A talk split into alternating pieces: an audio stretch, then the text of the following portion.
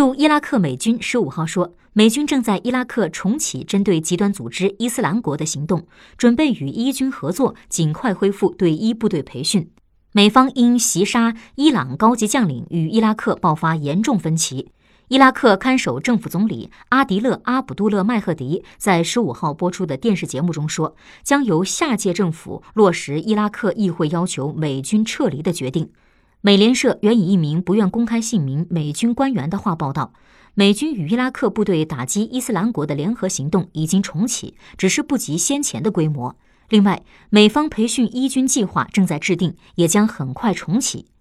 美军本月三号在伊拉克首都巴格达使用无人机袭杀伊朗伊斯兰革命卫队下属圣城旅指挥官卡西姆·苏莱曼尼，引发地区局势紧张，同时令美国与伊拉克关系紧张。美军袭杀苏莱曼尼后，伊拉克各地爆发大规模示威活动，要求美军撤走。伊拉克议会随后投票表决，决定要求美军撤离伊拉克。阿卜杜勒麦赫迪上周要求美国国务卿麦克蓬佩奥制定美军撤离计划，但是遭到美方断然拒绝，称双方应该讨论如何重置两国关系。美方当前在伊拉克驻军超过五千人。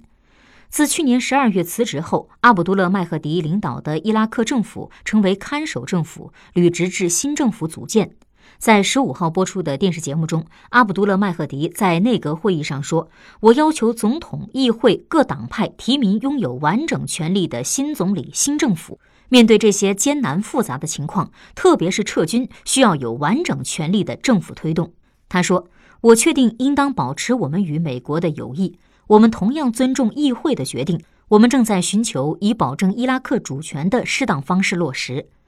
近日，社交媒体流传一份来自伊拉克什叶派领导人穆克塔达·萨德尔的声明。这份声明呼吁数以百万计民众一月二十四号举行街头示威，要求美军撤离。巴格达市中心的解放广场数月来一直是反政府示威的主要场所。一些示威者担心，如果反美示威从这里启动，可能引发冲突。